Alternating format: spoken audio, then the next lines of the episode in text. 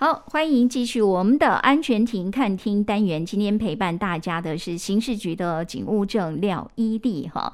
那伊利今天来提醒大家，就是说现在我们这个手机上好多人都会下载这个 app 哈。对，真的是五花八门哇！你有时候觉得这世界上怎么这么多人？他们想出啊，我为了方便你，让你多一点乐趣哈，各式各样这样的一个城市的哦，这样的一个设计。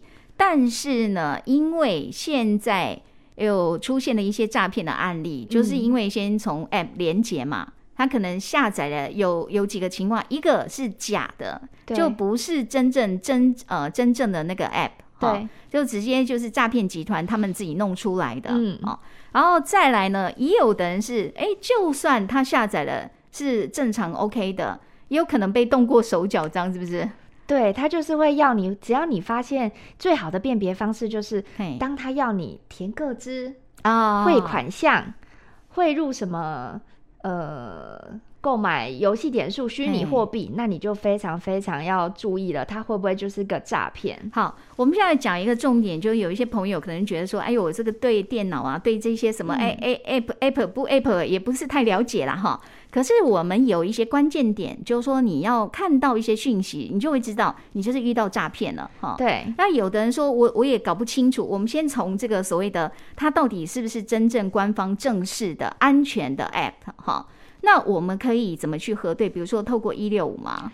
对，你如果觉得有各种，包括账号、对方的账号，或者是 App，或者是比如说网购的可疑的网址或 ID，你可以透过一六五的全民防骗的官网，或是警政服务 App，可以填入姓名、联络电话，然后将讯息你遇到可疑的讯息或账号贴上及认证码等资料。好，那这种讯息截图上传后，就可完成了诈骗讯息的检举。如果你真的已经遇上诈骗，那你如果觉得可疑，如果我还只是刚遇到，我要确认它是真的还是假的时候，对，这时候呢，已经有跟大家分享过，可以加入我们一六五的 Line、嗯、官方 Line，对不对？嗯、呃，一六五官方 Line，那你可以输入呃小老鼠 T W 一六五，好，加入我们一六五的官方 Line。当你觉得里面有可疑的资讯，那你就可以把它卖场啦、ID 啦、账号截图，然后传给一六五的这个官方的 Line，它其实是一个资料库的概念。那里面会回报你说，哦，这个曾经被检举过几次哦，或是嗯，目前没有通报的记录。那目前没有通报记录，不代表它百分之百安全，只是说目前没有。嗯，对，可以用这个方式做处理。那最简单的就是就对方的要求。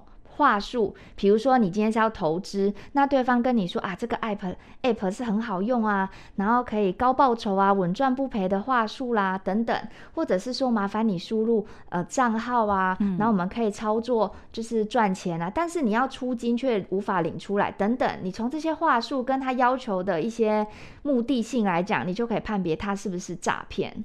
不过，当你发现你要求出金他不给你的时候，对，这个有一点，因为钱已经出去了嘛，对，已经存进去了，哦、所以真的会提醒大家，如果想要投资，因为这各种投资的管道或行为都要透过主管机关金管会核准的机构或公司，才能维护自身的投资权益。所以，如果你有疑惑，你不确定这家公司是否合法立案或是管道，其实你可以上金管会的网站去查询，或投信投顾工会、嗯嗯、查询这一家公司有没有合法升登？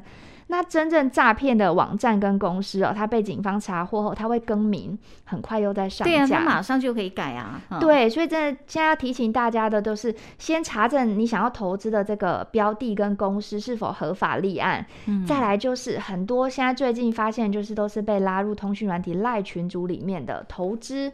对，那你一定要先判别这个群主是否就是真的投资合法的管道。那这个一直跟你分析说的专家、名人、投资大师是真的还是假的？嗯、很多都是篡改过的、哦。真的要提醒大家，只要提到你要投资啦、汇钱啦等等，你就一定要先查证、查证再查证。嗯，对，就算他们告诉你稳赚不赔哈，你也不要这样轻易出手了啊。嗯，没错。刚刚伊利讲了，就是说，呃，我们在运用这个 app 其实越来越普遍哈。对。那坦白讲哈，我们现在更就是更深一层的，就是这样的房价的意识，就是说我今天其实不管，就算你是从官方市集面下载的 app 一样。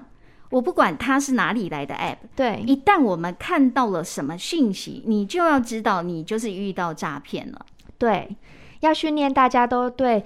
呃，诈骗的话术跟诈骗的手法有一定的认识，嗯，你才会知道。因为大家现在可能都相信啊，官方的 App、官方的资讯啊，可能都是真的。嗯、那之前大家可能也说过一些简讯啊、email，是说，哎，官方有什么好康的资讯啊，可以领补助金啊、领津贴等等。好，嗯、还是第一步，你到官方网站做查证，会是比较安全。要真正自己另外去查哦，你不要直接点选他给你的那个网址哈。这个在前面有分享过。这种短网址的连连接啊，一律几乎就是诈骗。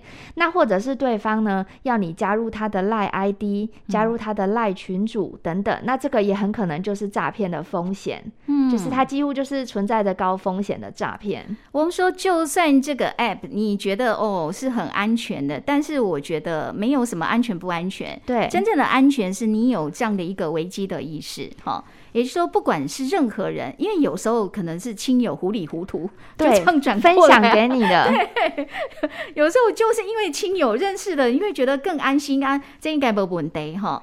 但是我们真的要有这样的警觉性，就是说，不管你是用什么样的 app，但是你一旦进去，它就会要求你要填个资啊，哈，账号啊，你刚刚说了还有什么信用卡号、认证码等等，哦、就是非常的可疑喽。那在你要填这些资料之前，麻烦你到一六五网站上先确认一下哈。对，因为一六五网站它等于是一个很大资料库，没错。也就是说，有的人他如果去报案，或者也可以通报给一六五说这个是骗人的，对不对？对，刚刚第二种是，哎。你已经确认它是诈骗了，那你就可以截图相关的资讯传给那个 App 网站一六五的 App，那这边就会汇集说，哦，这笔已经通通报，原来它就是真的是诈骗，就是纳入资料库的概念。嗯、那如果只是存疑，你可以先试传。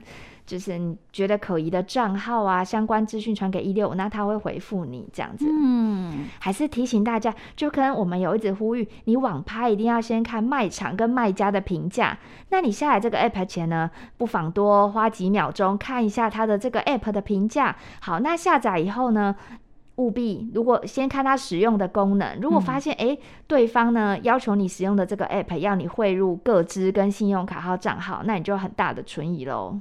对，那尤其如果您自己本身对这个根本完全不了解的，对，不要就这样他叫你按你就按了哈。对，真的很重要，要做任何现在因为这个用很方便的，其实对他们来讲真的很方便的、很科技的方式，然后来骗别人。其实他们因为没有成本嘛，对，现在很多诈骗都发生在网络上，所以这样的一个几率比例会越来越高哈。对，我们真的要培养一种警觉性哈，千万不要被骗了。好，我们今天访问进行到这边，非常谢谢伊利的分享，谢谢。好，谢谢雅玲，谢谢各位警广听众朋友，拜拜。